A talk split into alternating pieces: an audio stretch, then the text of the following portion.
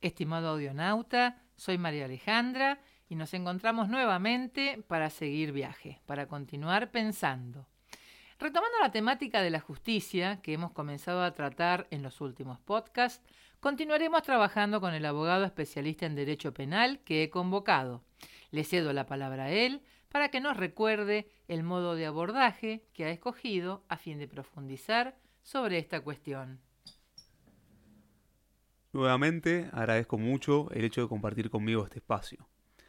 En el episodio anterior comentaba que recientemente he realizado una encuesta a ciudadanos instruidos en diversas materias ajenas al derecho de distintas franjas etarias, consultando su opinión personal respecto a ciertas cuestiones como integrantes de nuestra sociedad. Para ello, he solicitado que se tuvieran en cuenta vivencias propias o de personas cercanas y argumentar o justificar lo planteado, evitando caer en discursos generalizados y abstractos. Propongo que abordemos las preguntas realizadas en función de lo que fueron respondiendo los encuestados y considerando la postura esbozada por María Alejandra en los dos primeros episodios de esta segunda temporada de Pensar Trek relacionada a la justicia, para tener como parámetro ese muestreo del pensamiento de la ciudadanía y ahondar en esto desde mi experiencia en la práctica y la propia ciencia. Luego de profundizar en qué es la justicia, por qué involucrar a un tercero habilitado por el Estado en alguno de nuestros conflictos, y si es posible esclarecer la verdad histórica de lo sucedido en un proceso judicial, reanudemos nuestro análisis intentando responder si los jueces siempre solucionan los problemas a través de una decisión justa y si pueden equivocarse. Volvemos a las respuestas que brindaron los encuestados. En este sentido, los más jóvenes de entre 20 y 35 años dijeron que los jueces son personas y más allá de su experiencia o abstracción como magistrados, pueden equivocarse al adoptar decisiones porque éstas no son matemáticas, Además, por los temas que tratan, existe un margen de subjetividad, aunque respeten las leyes y la Constitución Nacional, por ejemplo, al hacer una interpretación normativa. Cuanto más justifiquen lo que deciden, más posibilidad de justicia habrá. Por otro lado, quienes se encuentran entre 35 y 50 años mantuvieron que es evidente que los jueces pueden equivocarse, y esto, desde hace tiempo, viene sucediendo con los casos de violencia doméstica y abusos sexuales. La justicia no actúa a tiempo, teniendo la posibilidad de prevenir situaciones de gravedad de ese estilo. Hay una mala cultura instaurada que muchas veces deja desprotegidos a los colectivos más vulnerables. Las personas de 50 a 70 años aludieron que los jueces suelen solucionar los problemas a través de una decisión justa. Tienen la obligación de resolver así los casos. El problema es cuando no son competentes e idóneos. Los magistrados pueden equivocarse y a raíz de ello deberían pagar por los perjuicios ocasionados ante su error judicial. En los últimos años hubo varias equivocaciones, sobre todo en cuestiones de corrupción y violaciones. Los mayores de 70 años indicaron que los jueces deberían solucionar los problemas en los que intervienen, pero podrían equivocarse alguna vez porque son humanos. Puede que haya una falla de ellos al decidir o debido a que no se hizo bien el proceso. Por mi parte, he tomado conocimiento que en diversas oficinas judiciales, ante el desborde de trabajo, la falta de recursos humanos capacitados u otros motivos, se fijan criterios abstractos de antemano para decidir sobre lo sometido a juzgamiento, ello sin tener en cuenta estrictamente lo que hace el objeto de cada proceso y en especial que más allá del expediente de gente detrás. Thomas Hobbes, uno de los fundadores de la filosofía política moderna, en su libro Leviatán define a la persona como aquel cuyas palabras o acciones son consideradas o como suyas propias o como representando las palabras o acciones de otro hombre, ya sea con verdad o por ficción. Persona en latín significa el disfraz o apariencia externa de un hombre. De la escena se ha trasladado cualquier representación de la palabra o de la acción, tanto en los tribunales como en los teatros. Así, una persona es lo mismo que un actor, tanto en el teatro como en la conversación corriente, y personificar es actuar o representar a sí mismo o a otro. En lo que puntualmente aquí interesa, nótese que este filósofo halla en la naturaleza del hombre tres causas principales de discordia. La competencia, la desconfianza y la gloria. Son justamente esos factores los que pueden estar en juego en relación con la equivocación de los magistrados y la repercusión en la ciudadanía, por su afectación directa individual o indirecta general. En un proceso judicial, cualquier circunstancia, por más mínima que sea, puede llevar al dictado de una decisión injusta. Parece claro que todas las personas son falibles y los jueces también pueden equivocarse, aunque actúen de buena fe y de manera profesional. Por eso existen distintos mecanismos de impugnación habilitados legalmente, denominados recursos, a través de los cuales la parte que se considere perjudicada o agraviada por una resolución judicial puede solicitar su reformulación, anulación total o parcial, dirigiéndose a un tribunal de mayor jerarquía o inclusive al propio juez o jueces que decidieron. Corresponde mencionar que en nuestro país existe la Ley de Responsabilidad Estatal 26944, que establece, entre otras cuestiones, que el Estado debe responder por actividad o inactividad ilegítima cuando haya un daño debidamente acreditado por quien lo invoca inmensurable en dinero, cuya imputabilidad material y nexo de causalidad se relacione con la actividad o inactividad de órganos estatales como el Poder Judicial y exista como factor de atribución una falla de servicio basada en una actuación u omisión estatal irregular verificándose en este último caso la inobservancia de un deber normativo de accionar expreso y determinado. La falta de servicio se podría conceptualizar como una irregularidad procesal que afecta al principio constitucional de tutela judicial efectiva. La Corte Suprema de Justicia de la Nación estableció que la mera revocación o anulación de resoluciones judiciales no otorga el derecho de solicitar indemnización, pues a dicho propósito solo cabe considerar como error judicial aquel que ha sido provocado de modo irreparable por una decisión de los órganos de administración de justicia cuyas consecuencias perjudiciales no han logrado hacerse cesar por efecto de los medios procesales ordinariamente previstos para ese fin por el ordenamiento jurídico. Nuestro máximo tribunal también sostuvo que la legitimidad que da lugar en su sentido propio al llamado error judicial aparece cuando el acto judicial dictado por el magistrado en ejercicio de la facultad de juzgar resulta objetivamente contrario a los hechos comprobados en la causa, al derecho y a la equidad, o en otras palabras, cuando entre la confrontación de la solución dada y la que corresponde, de acuerdo con la procesión de la prueba y la ponderación de las normas especialmente aplicables, resulta evidentemente manifiesta e inoponible la existencia de equivocación de un daño cierto. En virtud de todo ello, dada la responsabilidad de los magistrados por ejercicio de su función, es que concuerdo con María Alejandra en que seguramente es intención de los jueces solucionar los problemas en los que intervienen a través de una decisión justa, que esta nunca debe haber sido una tarea fácil, y que en los tiempos que corren es sabido que este trabajo impone un gran esfuerzo profesional y una eminente manifestación de integridad. Continuemos nuestro análisis en base al interrogante de a qué se deben las demoras de la justicia y si se encuentran justificadas.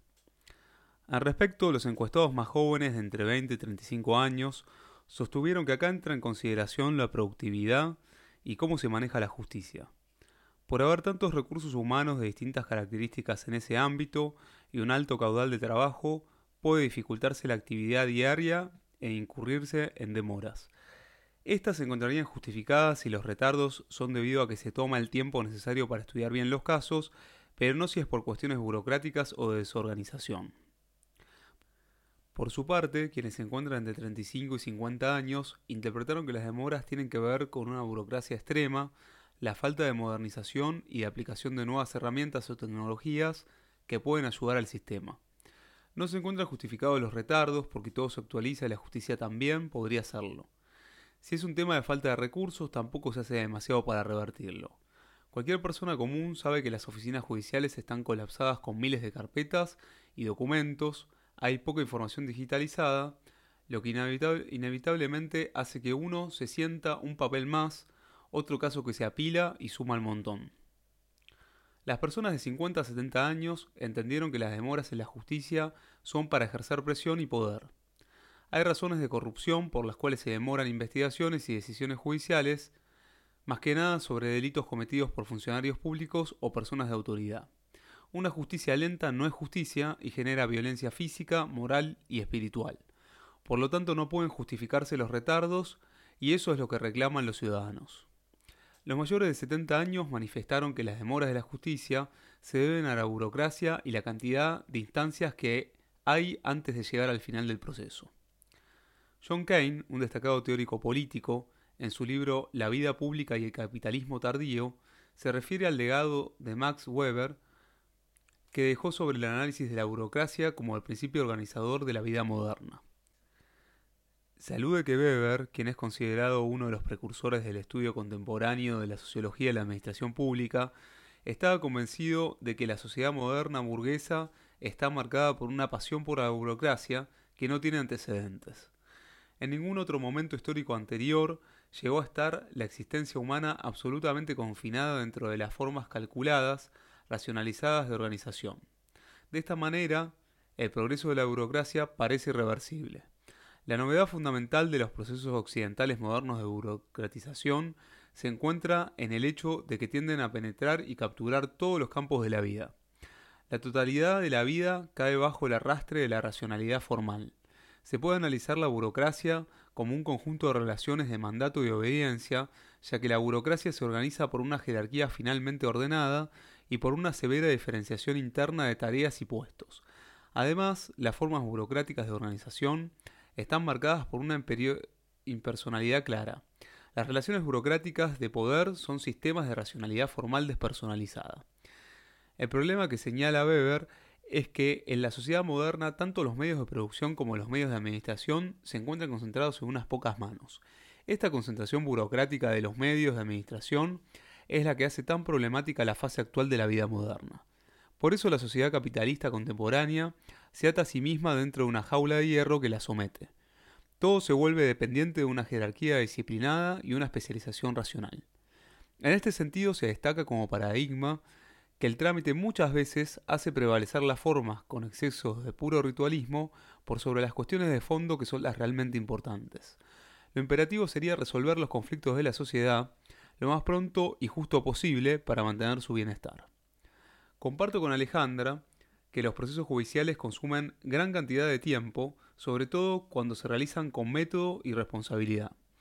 En consecuencia, sus demoras e inconvenientes podrían estar justificados. Sin embargo, quizás sean los tribunales los que deban actualizarse y modernizarse para volver dinámico al derecho, dado que coincido, nada se parece tanto a la injusticia como a la justicia tardía. La pandemia que azotó al mundo entero en el último tiempo ha obligado a digitalizar muchos expedientes para poder trabajarlos vía remota, a mejorar los sistemas informáticos de gestión de causas judiciales y utilizar formas de comunicación más ágiles acudiendo a las nuevas tecnologías. Por otro lado, se está tendiendo a realizar más audiencias y adoptar métodos alternativos de resolución de conflictos como conciliaciones, mediaciones, suspensiones de juicio a prueba o procedimientos abreviados en materia penal. Además, el Código Procesal Penal Federal, que ya se está aplicando por completo en las provincias tanto de Salta como de Jujuy y posee proyección de implementarse al foro federal de todo el país, instaura un sistema puramente acusatorio que se rige, entre otros principios, por la oralidad, concentración, inmediación, simplicidad, celeridad y deformalización, dejando en cabeza del Ministerio Público Fiscal la investigación de los casos y la oportunidad de disponer de recursos con mayor flexibilización para un combate más eficaz del crimen organizado. En definitiva, del análisis global que hemos realizado, puede concluirse que la justicia es necesaria para la convivencia en libertad. Por lo tanto, el momento de la justicia es hoy, esta tiene que ser parte del presente, ahora y siempre, si no perdería sentido y se pondría en jaque la paz social. Debe desburocratizarse el sistema judicial hasta el punto que aquel se vuelva más ágil y eficiente, porque hay personas de por medio que aguardan la resolución de sus conflictos. Un litigio no es como un trámite más, meramente administrativo, y las decisiones de los jueces impactan de manera directa en la vida de la gente. Todos debemos poder ejercer nuestros derechos, recibir un trato digno y acceder a una tutela judicial efectiva dentro de un plazo razonable. La justicia debería ser saludable individualmente para el que toma contacto inmediato con ella y en general para la sociedad que espera una intervención estatal adecuada ante determinadas situaciones. Es una responsabilidad muy grande ser miembro de la justicia e interactuar profesionalmente con ella. Si hacen bien su trabajo los abogados particulares, defensores oficiales, fiscales y jueces, junto con sus colaboradores, va a haber procesos de mayor calidad y más oportunidades de obtener buenas decisiones. Esto es lo que tendría que postularse, comprendiendo la difícil labor que conlleva y participando activamente como ciudadanos, por ejemplo, presenciando juicios orales que son públicos e interiorizándonos sobre los casos jurídicos mediante el acceso a fuentes confiables de información, como los sitios web oficiales en los que se publican los fallos. Las leyes y las sentencias judiciales tienen que ser claras y accesibles para todos.